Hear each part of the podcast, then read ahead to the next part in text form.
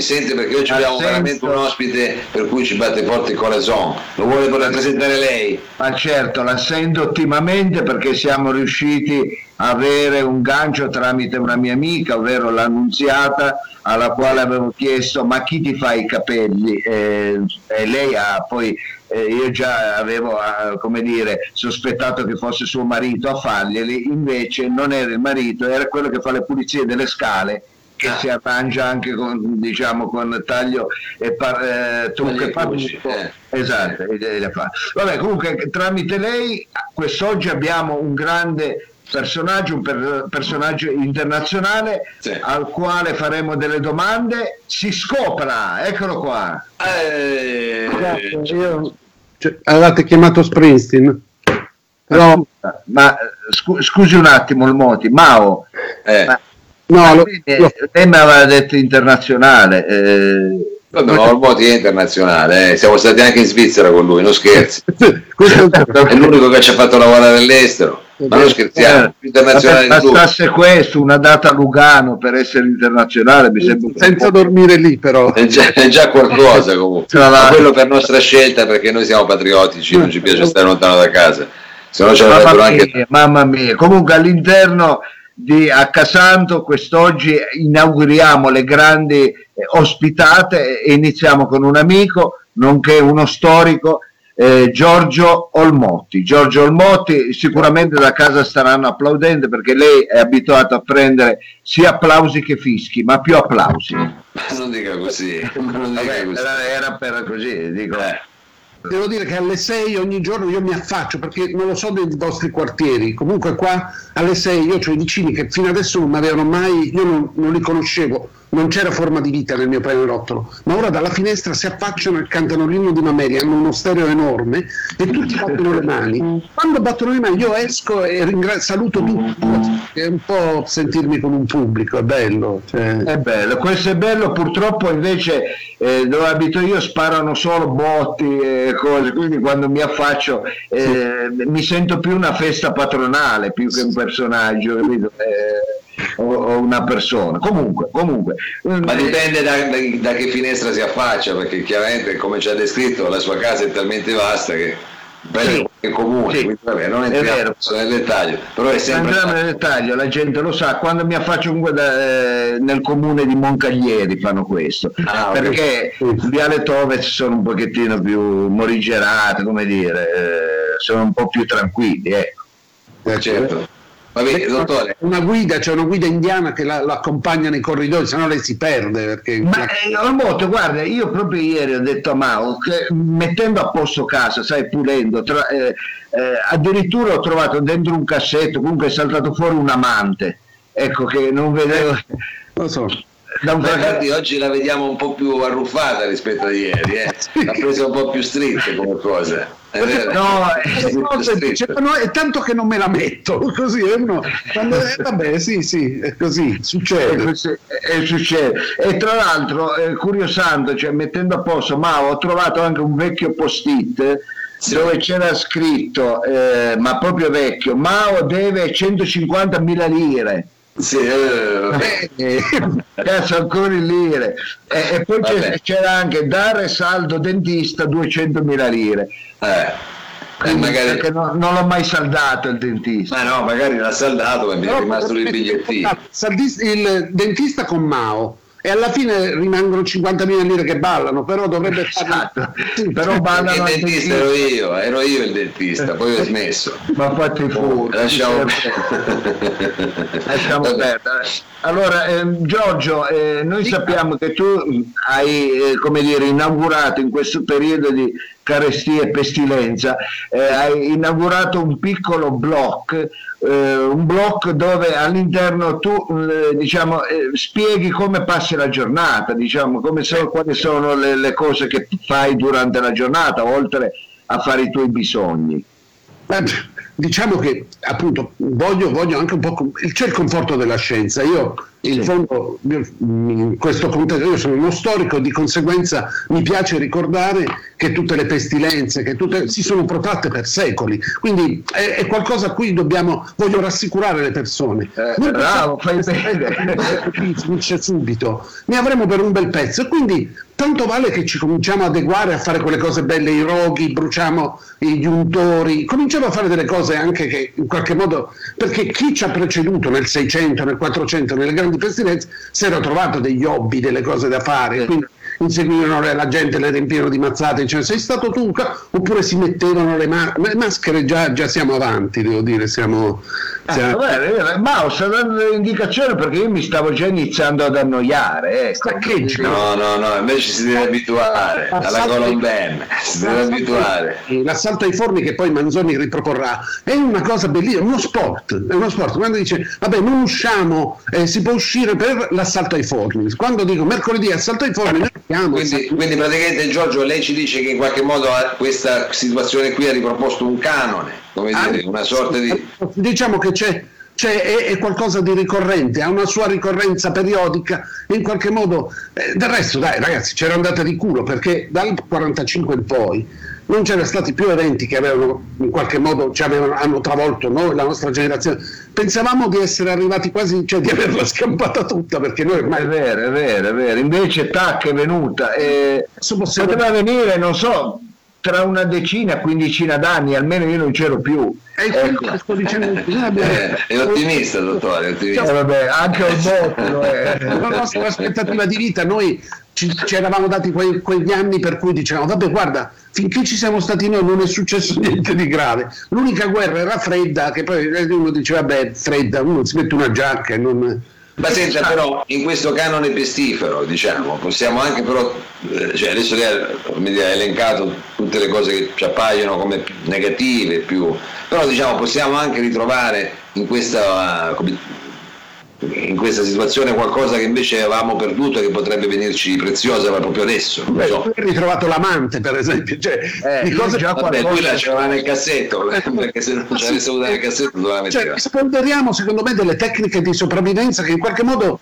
è, è inutile, quest'uomo impiegato che per tutta la vita timbra dei fogli, in realtà non produce niente. Adesso dobbiamo accendere il fuoco, dobbiamo catturare il gatto prima di cucinarlo, perché a questo arriveremo fra poco. Cioè, non pensate che... No, ma io penso... che ottimismo, che ottimismo. Ma non è quello, dottore. Quattro soldi che avete da parte, se ce li avete da parte perché mentre voi siete chiusi in casa e non lavorate, le banche continuano a lavorare con gli interessi passivi, perché quello tanto non è che cioè, il virus lì non è. E quindi di conseguenza fra poco comincerete a guardare con cupidigia i piccioni e i gatti, diciamoci la verità. Cioè, io tra l'altro adesso la sto usando per quelli che si affacciano a cantare, a fare le cose così, perché ognuno ha il suo hobby, io colpisco il tenore di fronte, però intanto è allenamento, perché poi... Se, la, la, l'uccello cittadino, diciamo, la, il piccione, la tortora, la cornacchia. La cornacchia, la cornacchia, è pieno anche di cornacchia. Ma oh, scusi, lei dov'è? In un museo, vedo che c'è, sì, c'è un arredamento del Settecento, dov'è a casa della nonna? Sì, ho scelto la, la parte, diciamo, quella più pubblica della casa, più a Settecento, come vedete, veramente più che Settecento, un po' barocca e ho questo barocco qui dietro perché sennò succede un casino a casa mia che ci sono tutti e, sai che c'è ah, Johnny. Sì, sì. quella regola che uno doveva stare lontano dagli altri poi Napoli siete in 40 là dentro e quello purtroppo poi comunque quelli siamo cioè, dobbiamo stare così azzeccati azzeccati e quindi è, bisogna, è, è, dura bisogna stare tranquilli bisogna stare tranquilli ecco, io, scusi Mauro eh, no no no No, vado avanti, vado. vado avanti, vado avanti, dobbiamo stare tranquilli, stava dicendo. No, e appunto però dobbiamo imparare proprio a comunicare attraverso questi media e imparare anche come dire a fare questi videoclip, che Olmotti li fa benissimo, l'ha detto bene, Olmotti è una settimana che ci sta insegnando come fare queste cose qua, di raccontare come passa la giornata, così uno, però in forma breve, perché uno si può mettere tutto il giorno lì, no, però come no, fosse una piccola no. diciamo missiva, lei ci insegna anche come dire, la grammatica di questi nuovi eh, come dire, protocolli di comunicazione, perché dice mi vedo con qualcuno, lo saluto, no, gli mando il video, perché ormai è così. Quindi bisogna ormai, ormai dobbiamo imparare come dire, questo nuovo linguaggio, il linguaggio del, di internet, il, il, linguaggio digitale, ecco, un linguaggio che io conosco meno perché lei sa eh, che io non si mette la dita nell'orecchie, non è educato, scusi. Vabbè, ma è vietato a metterle nel naso, non nelle orecchie, ma ecco. eh, le mascherine tutti quanti. Eh. Ecco, ci sta, sta, arrivando la famiglia, eh. ma alle sue spalle abbiamo visto ci sono, ci sono affacciato. Sì, meridionale. Eh, sì. Va bene, eh, io già sono contento perché quando eh, lei Mao mi ha detto che c'era ospite Olmote e quindi saremmo stati sul video in tre, conoscendo la stazza di Olmote ho detto vuoi vedere che non ci siamo. Tutti no. Ha detto invita Bunna che piccolino. Cioè, eh, inviteremo anche lui. Inviteremo. No, invece, guarda, lui, questo Marcantonio, come stiamo bene tutti e tre. Sergio Livatto ci ha fatto una bella, come dire, ci ha diviso, suddivisi in tre be- bene. Ecco. Ha usato per me degli effetti speciali che nemmeno su Guerre Stellari hanno utilizzato. Sono cioè io nella realtà... Ma sei bellissimo, eh, devo dire la verità. Sarà che adesso non vedo una donna ma neanche un uomo da 14 giorni inizia vuol dire passasse un cane me lo faccio. Ecco però eh, non è niente male Olmo deve essere sincero Olmo io l'avevo sottovalutato deve essere piacere che la, la, distanza tra le nostre due abitazioni non è tanta però è quello che basta in questo è, è sufficiente. basta che stiamo in due celle diverse va bene va bene così. Va bene Olmo io poi le ruberò 5 minuti di tempo tempo perché ieri ha funzionato tantissimo il nostro quiz. Il, sì. nostro, il nostro quiz, lei sa perché ormai lavoriamo insieme, quindi abbiamo fatto tutta la stagione sì. canzonando, lavoriamo insieme, stiamo sì. digiunando insieme. Ecco, dire, siamo... io, io, conto molto, sa che lei stavo finendo il quinto volume della storia dei traci, che lei sì tra l'altro la compiacenza di, di, di, sempre di promozionare, di, far sentire al pubblico. E spero che con questo quinto volume finalmente sfondo anche nel mercato dell'editoria e mi arrivano dei diritti perché se no io ragazzi qui la situazione non è non è delle... Eh, eh, lo so, guarda, per i diritti non lo sappiamo, per i rovesci quelli sono arrivati. I rovesci sono più preparati, effettivamente. Eh, siamo bravi sul rovescio, noi siamo bravi sul rovescio. Cosa siamo bravi sul rovescio. Comunque ha funzionato tantissimo, stavo dicendo il quiz che ieri ha ri- risposto, hanno risposto in tante, però abbiamo aggiudicato questo premio virtuale, poi li daremo quando riprenderemo la, eh, la, la, diciamo, la, nostra programmazione live, live ha vinto ecco il primo che ha risposto è stato il più tempestivo Luca Astolfi Luca Astolfi. Quindi Luca Astolfi ah, complimenti Luca Astolfi. Bravo bravo Luca. Luca Astolfi perché la risposta esatta qual era dottore? Era, era, una domanda storica su un episodio storico che avevamo citato, era il golpe del 67 dei colonnelli, quello, il golpe greco di eh, Pattakos, eh, Papadopoulos e Macarezzos. Sai, eh, Ma veramente avete fatto una domanda sul golpe? Sì, sì, sì. Poi, poi gli leggerò un giorno la domanda, però. Sì, no, vabbè, era solo per però la risposta. Che... Collegato, ero collegato, ma evidentemente ho un'app che mi, quando fate la, il quiz storico mi interrompe la, il collegamento. Ieri però. Meglio, meno male, ci siamo salvati. Va bene, allora eh, mi dica lei, Mao, siccome è il regista di questo, eh, quando eh, è ora di fare il nuovo, io solo ho interrotto io, un secondo, dire, quando è ora di fare il nuovo quiz? È ora di fare il nuovo quiz perché sennò qua ci allarghiamo troppo. È ora di fare ah. il nuovo quiz perché così possiamo anche sperare di eh, ricevere magari dei feedback in tempo reale. Oggi eh, di che cosa, quale argomento vuole trattare, dottore? Allora, ecco, le, eh, il quiz di quest'oggi, come sempre sbaglio pagina, eccolo qua. Eh vabbè, eh vabbè. Allora, ehm, siamo pronti? Ecco, andiamo con gli argomenti, mi sentite? Sì. sì. Andiamo con gli argomenti. Quest'oggi eh, dibattiremo su. Aspetta, eh. Aspetti, eh.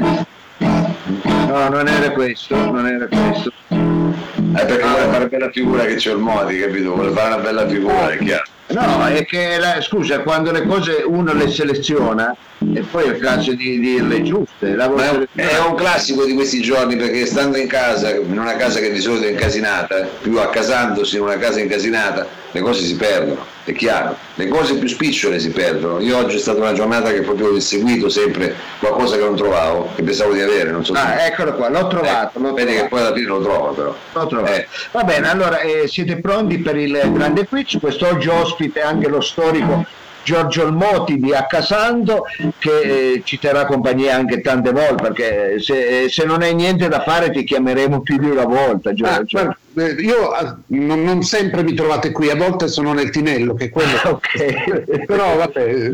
Lo sa che lei è uno scemo il Moti. Non mi faccia ridere, soprattutto quando c'è il. Però se posso un attimo prima che faccia il quiz, ma perché? Sì la vediamo sempre nella colomben, non può cambiare stanza. Ci faccio vedere un altro angolo della casa perché è, un peccato, scusi. È un peccato, è un peccato, se no sembra che vive in un monolocale, veramente. Faccia lo sforzo. Ricordo ormai... lei, la stanza dove lei ha tutte le armi medievali, le catapulte. Eh, bravo, è vero, è vero. Tutte quelle stanze belle. Sì, va bene, è vero, avete ragione, perché così presto un po' come dire il fianco all'idea che io vivo in 19 metri quadri, eh, e non è così. È l'impressione, poi è vero che il cinema è una grande illusione, anche questi collegati, ah. però ecco, dia, ecco, allarghi l'inquadratura così un pochettino così. Va bene, allora andiamo con le materie di quest'oggi, gentile pubblico, prendete nota, carta e penna. Le materie sono, Mao eh, ci dica eh, quale materia ha scelto il pubblico, lei deve certo. stare attenta. Certo. Allora, quest'oggi le materie sono il carico di punta, economia, l'influenza della Brexit sui produttori delle cipolle di Tropea Sociologia, una donna considerata una gatta morta, piscia nella lettiera, l'influenza della grolla dell'amicizia sulla qualità dello stile di guida degli abitanti di Gressonei, sughi e ragù dell'Italia insulare, psichiatria, ossessioni per i luoghi chiusi, Salvini e i porti, moda, il colore, il colore nero è sempre elegante? Mm. E allora vai alla prima della scuola con addosso una lavagna, vediamo se ti fanno entrare. Grandi poeti con la M non vale Niccolis, metti Montale, che ne so, ecco. Ma, ma chi è eh, eh. Teologia, eh, analogie tra il pensiero di San Ignazio di Loyola e quello di Savino Lobue e chiudiamo con uccelli con la C non vale il cazzo di la ah, ecco. ma, no, ma deve sempre finire in maniera così diciamo un po' più triviale ecco. Eh. Vediamo. Allora io guardo un attimo, vedo. Un attimo. Eh. Intanto io parlo con Olmotti eh, e so che ha interrotto una. Eh, stava partendo una tournée interessante Olmotti, legato al suo ultimo spettacolo e purtroppo. Sì. Ma sì, avevo trovato questi ragazzi di Chivasso che hanno il garage. Che sì, ma tiri un po' più alto, tiri ah. un po' più alto, dica, dica chiasso. Ha ragione, ha ragione, ha ragione. una V. Eh. ha ragione. E poi eh, avrei avuto Biela, Biela Cyrus, eh, questo proprio abbastanza lontano, questo, e però adesso mi sono fermato perché, per rispetto, perché la sensazione è che noi, noi siamo immortali, ma Mm, e lo facciamo più per rispetto degli altri, che li vedo un po' più ballerini con la salute, ma noi è evidente che quelli come noi, che in casa tra l'altro non ci sono stati mai e si vede dalle case, non abbiamo mai valutato l'ipotesi di dover rimanere più di quelle ore di sonno anche un po', po svenuti diciamo, nel, sul letto. E adesso abbiamo questo disagio che nessuno sta calcolando, il dolore di, di essere fermi. Per noi è, è cioè io, eh, io, immagino Federico Siriani in che stato sia, lei è, a, pe- lo, è a pezzi, è a pezzi, è a pezzi, pezzi un cane era andato in Val d'Aosta, è vera questa, e aveva preso un cane per la figlia, un cane preso da un pastore che, e l'ha portato a casa e hanno bloccato tutto, quindi vive con questo cane in casa. Sì. Salutiamo Pelle Sebastien. No, Birillo, ah, voglio che sappiano, salutiamo il cane Birillo. Che... Salutiamo anche il seriale. Va bene, Mao. Ma che eh... fa la merda di, di, cane? Io ho detto, eh, vabbè ragazzi, è così. Eh, si parlano tante cose. Si parlano tante cose. Io se posso posso aggiungere, sto sfruttando tanto il balcone, il balcone mi fa sentire un po' in libertà. È vero, è vero. Anche se è pericoloso che dici dopo ti pigli un coccolone, però eh, il balcone lo Cioè, sfrutto. qua nessuno prima parlava dal balcone, ora le persone parlano tutto il giorno, cioè un casino della Madonna, parlano da un balcone all'altro. Non... E non ti metto terrazzo, quindi vabbè, chi c'è il terrazzo? Ah, Allora, Eh, io dottore, ho il terrazzo, va bene, ma No, non lo eh, vedremo mai però. Allora hanno scelto come argomento eh, sughi e ragù dell'Italia insulare.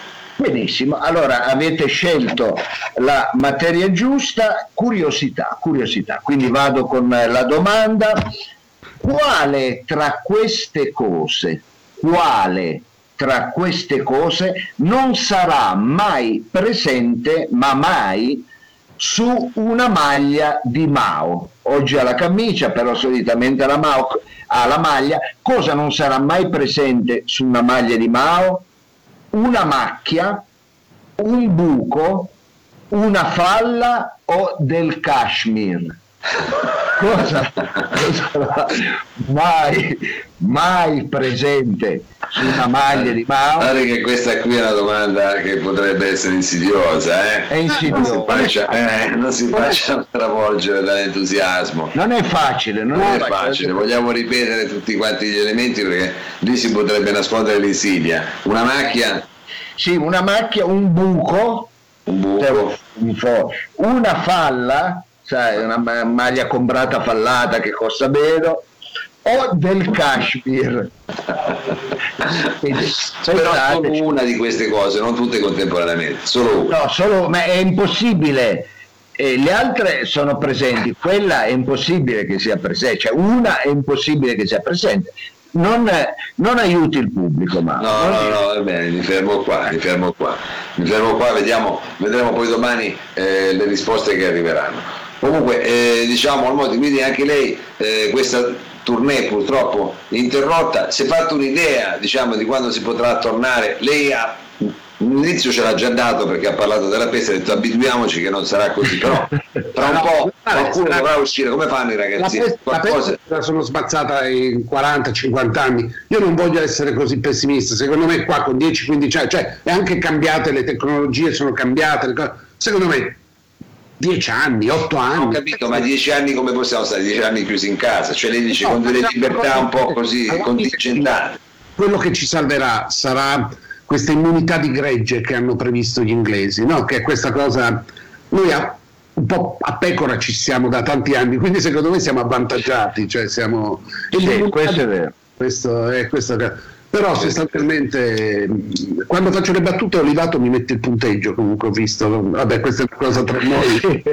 Eh, que- Questa è stata forte, ha preso un bel 10. però ridiamo solo in tre perché gli altri non vedono Gli Olivato altri non vedono Livato, che è un po' la regia. No, eh, eh, secondo me è preoccupante questa cosa perché ci saranno persone che escono per la prima volta di casa a 13-14 anni anni sì e, e vanno ancora con la bici con le rotelle, sa, ancora con eh, le rotelle. eh, sono giocatori della Juventus che sono stati appena comprati giovanissimi promesse che quando potranno giocare eh, saranno dei vecchi sì, dei- esatto, saranno poi esate, Mm. anchilosate perché io già non sto usando più le gambe, praticamente Sì, eh, quello quello- eh, io, io tra l'altro 19 metri quadri è difficile fare le sgorpate, le maratone. Guarda, ecco. i vestiti che prendono solo la parte inquadrabile dal computer, cioè non, non mi interessa più sotto, non ho Ma più. infatti anch'io, io sono nudo, faccio vedere il cazzo. Ma no, ma stia fermo lì, io ma cosa dobbiamo fare?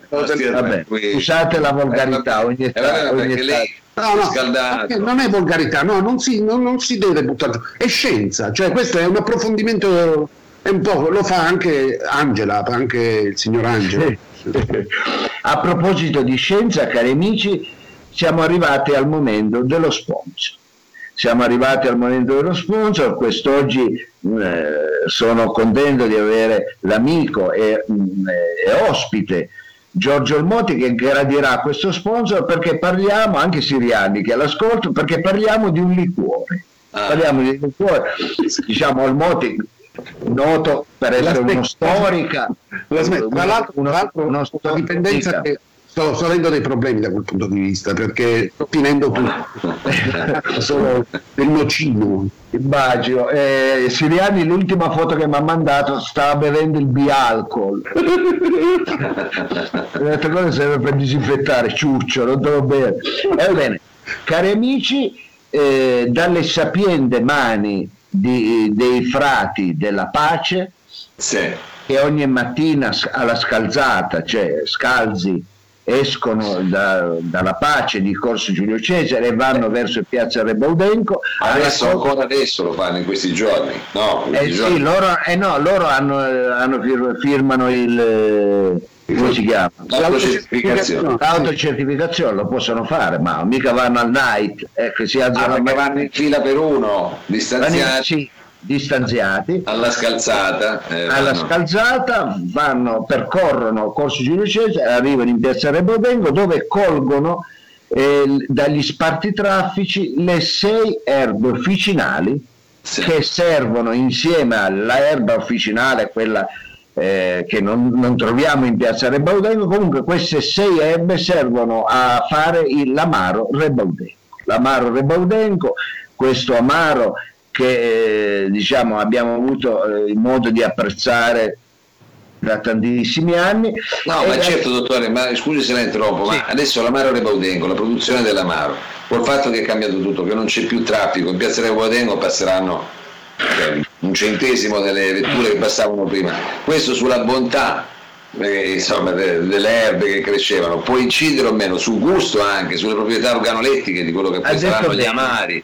Ha detto Quindi bene, che sono le bottiglie vecchio stile, poi sarà diverso anche l'Amaro Rebaudengo. sarà leggermente diverso perché non essendoci tutto il piombo che c'è, mi ricordo che mia madre mi portava in piazza Rebaudengo a curare la pertosse, ecco perché c'era quest'area sopraffina, ecco. Sì, sì. Purtroppo adesso non essendoci tanto eh, eh, traffico, tante auto, sarà un po' meno, eh, come dire, eh, meno pregiate le erbe. Pregiate. Allora, unite alla settima erba che si trova, ecco, eh, sul, si trovava sul cavalcavie di Corso Grosseto, ovvero l'erba montana nel punto più alto della barriera di Milano, Sì. ecco, eh, cioè della parte nord di Torino, e formava la fragranza del, eh, dell'amaro Rebaudengo.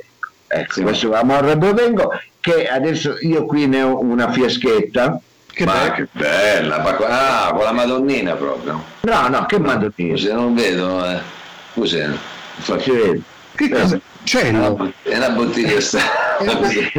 Vede, fai così, Ah, così. hai capito? Eh, Ah, Però eh, è un dovrebbe, uccello. dovrebbe aggiornarla col tappo a corona.